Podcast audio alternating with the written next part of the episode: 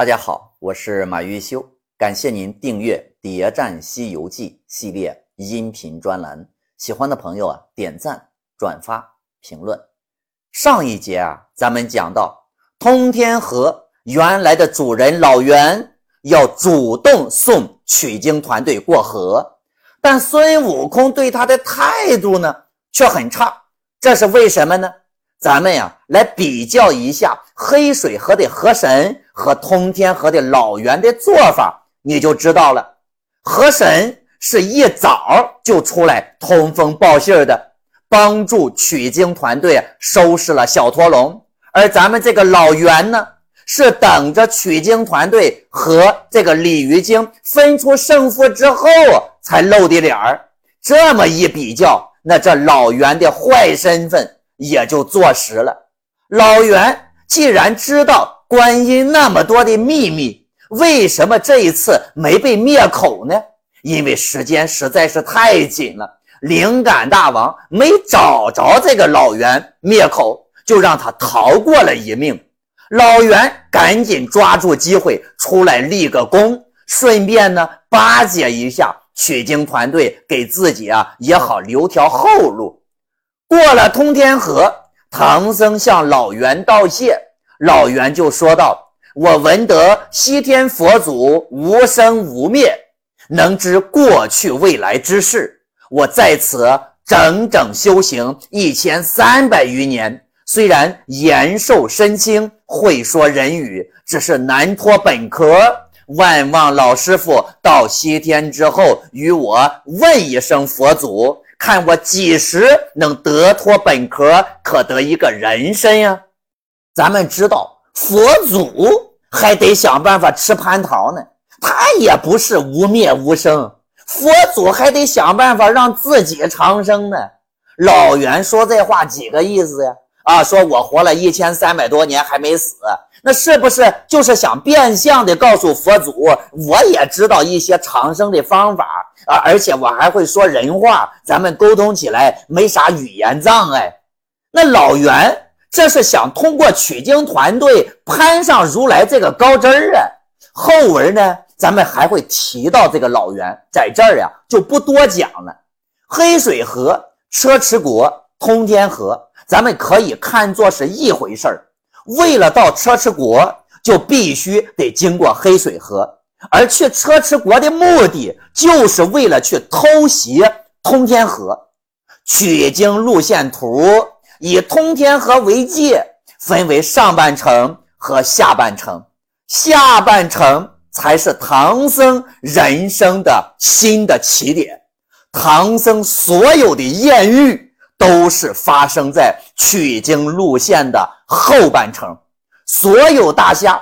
耳熟能详的大妖怪也都是出现在后半程，隐藏在幕后的玉帝如来、太上老君也都耐不住寂寞，要纷纷露脸了。太上老君对于五庄观、黑松林、平顶山、红孩儿和车迟国发生的事儿，真的会善罢甘休吗？那肯定不会呀。老君早就准备了一个大大的坑，在等着取经团队去跳呢。一旦跳进去，那就是新账旧账，咱一起算。而且接下来的这个坑堪称完美。取经团队紧接着就来到了金兜山。金兜山有个金兜洞，那洞里呢有个独角独大王。我们简称它呢，就是青牛精。青牛精的计划不是要弄死孙悟空，而是要抓住整个取经团队。这回这个妖怪不是主动出击，而是要让取经团队主动上门，而且呢还要占领道德的最高点。我们来看这个青牛精的具体方案。是怎么做的呢？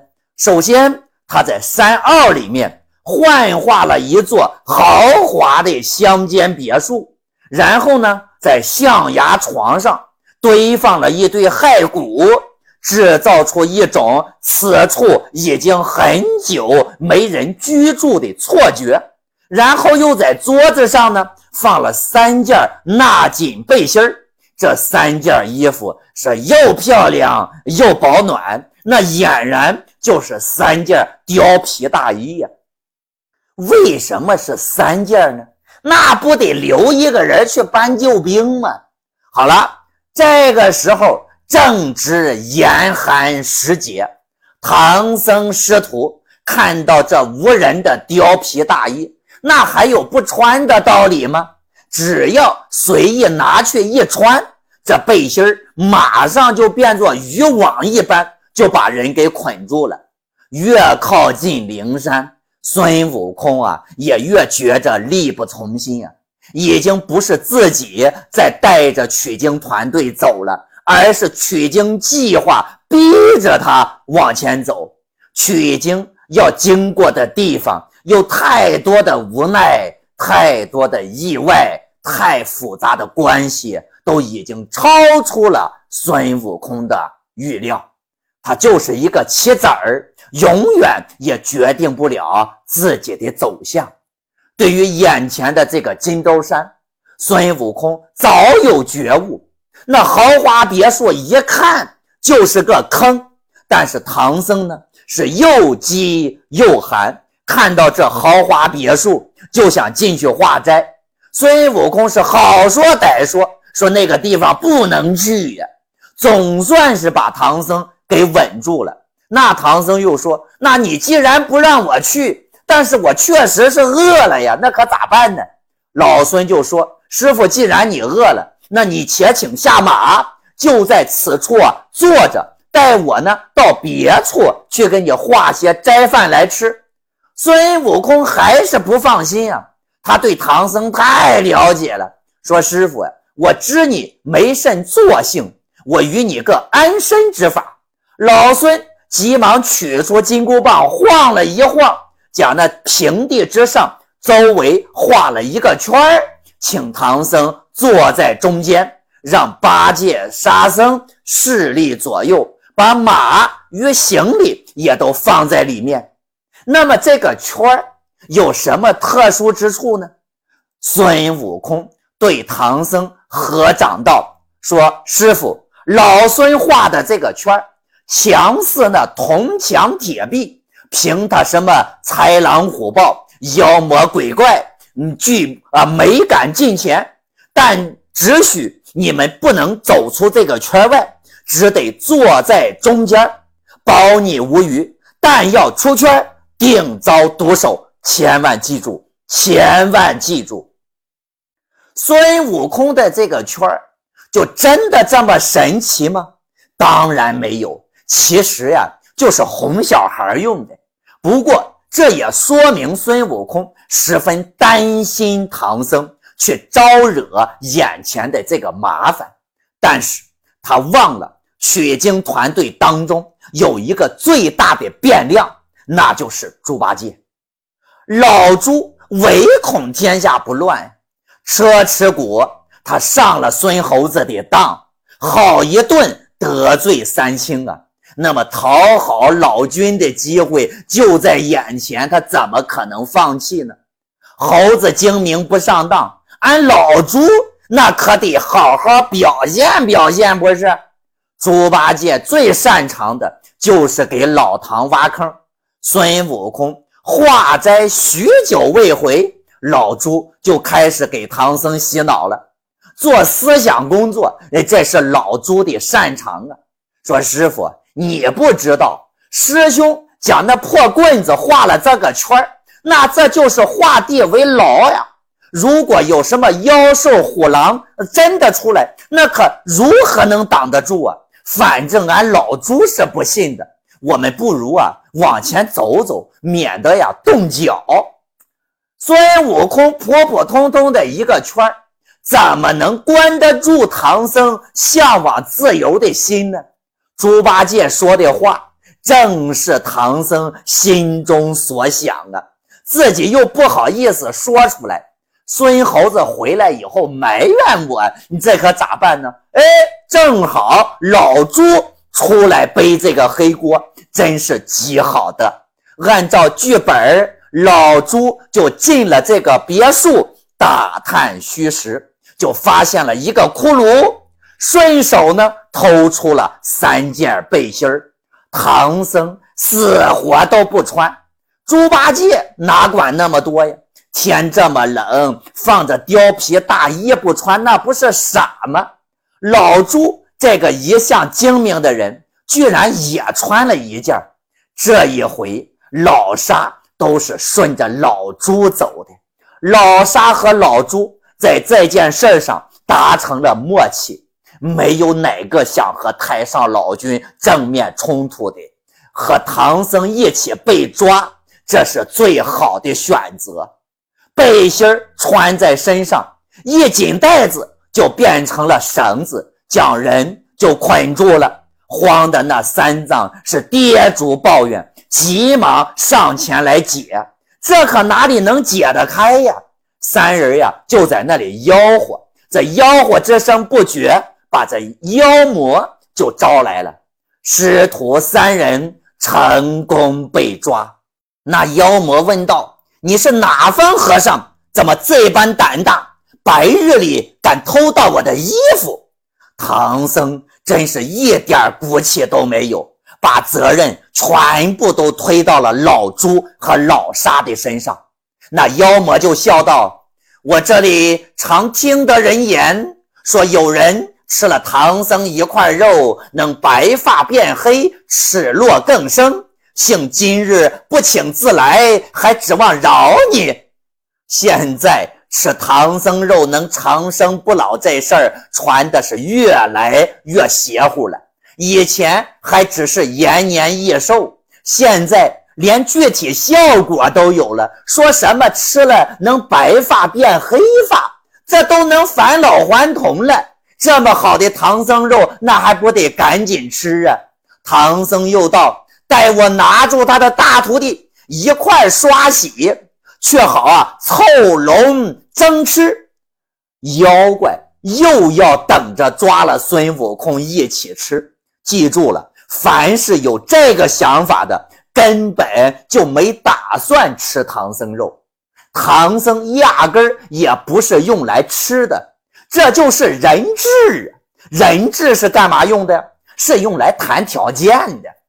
孙悟空化缘回来一看，唐僧早没影了。这事儿啊，猜都不用猜，肯定又被妖怪抓走了。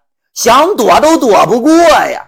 以往孙悟空不叫就出来的三神土地，这这回呢是伪装成了一个老头，主动出来通风报信，生怕孙悟空啊找不着地方。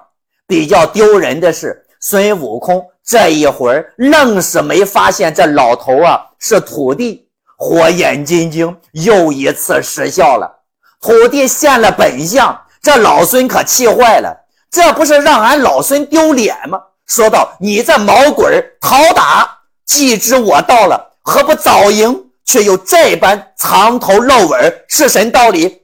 土地赶紧道：“说大圣休急呀，小神不敢照次。”恐犯威严，故此隐相告知。嗨，这个逻辑是不是有什么问题啊？难道化妆成老头就是对孙悟空的尊重了？老孙息怒说道：“你且记得，好生与我收着钵盂，待我拿那妖精去来。”孙悟空今天好脾气啊，没有追究土地这事儿。为什么没追究啊？嗨。人家主动送信的神仙背景那都不简单呀！事已至此，孙大圣也只好硬着头皮啊，那赶紧呀去打妖怪救唐僧吧。青牛精一听孙悟空来了，那叫一个高兴啊！青牛精对孙悟空那好像很期待呀，他老人家立功的机会那到了。孙悟空来要唐僧，但是青牛精是理直气壮，一口咬定唐僧偷了他的衣服，他抓了几个小偷吃来又何妨啊？孙悟空当然不认呀，这关系到唐僧的名声、取经团队的脸面呀。说道：“我师傅乃忠良正直之僧，岂有偷你什么妖怪之理？”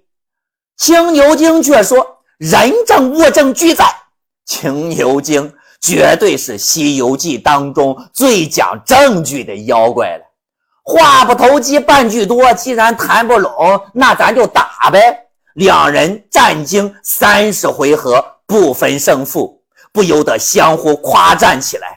青牛精道：“好好儿，真是闹天宫的本事。”孙悟空也开始夸赞青牛精：“好妖精，果然是一个偷丹的魔头。”哎，孙悟空这话就有意思了。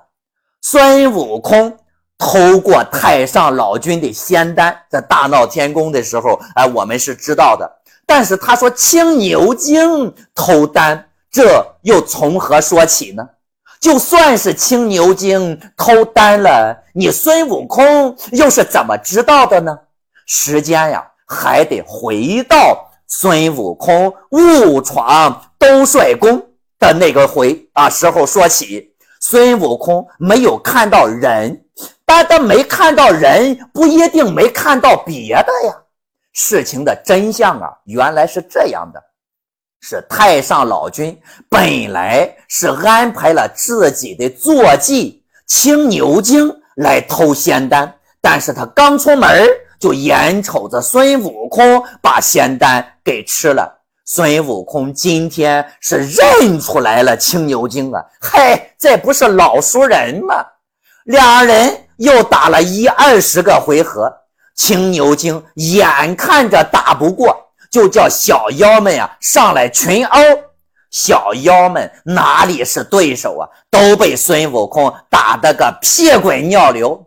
青牛精就拿出自己的看家宝贝，一个亮灼灼、白森森的圈子，往空中抛去，把金箍棒收作一条，套将去了。猪八戒、沙和尚自愿提出退出战场。孙悟空又丢了兵器，这可真的成了孤家寡人呀！面对取经以来最大的危机，孙悟空又该如何选择呢？这背后又有怎样的权力考量呢？关注我，播放下一集，我们来一起解开青牛精背后的秘密。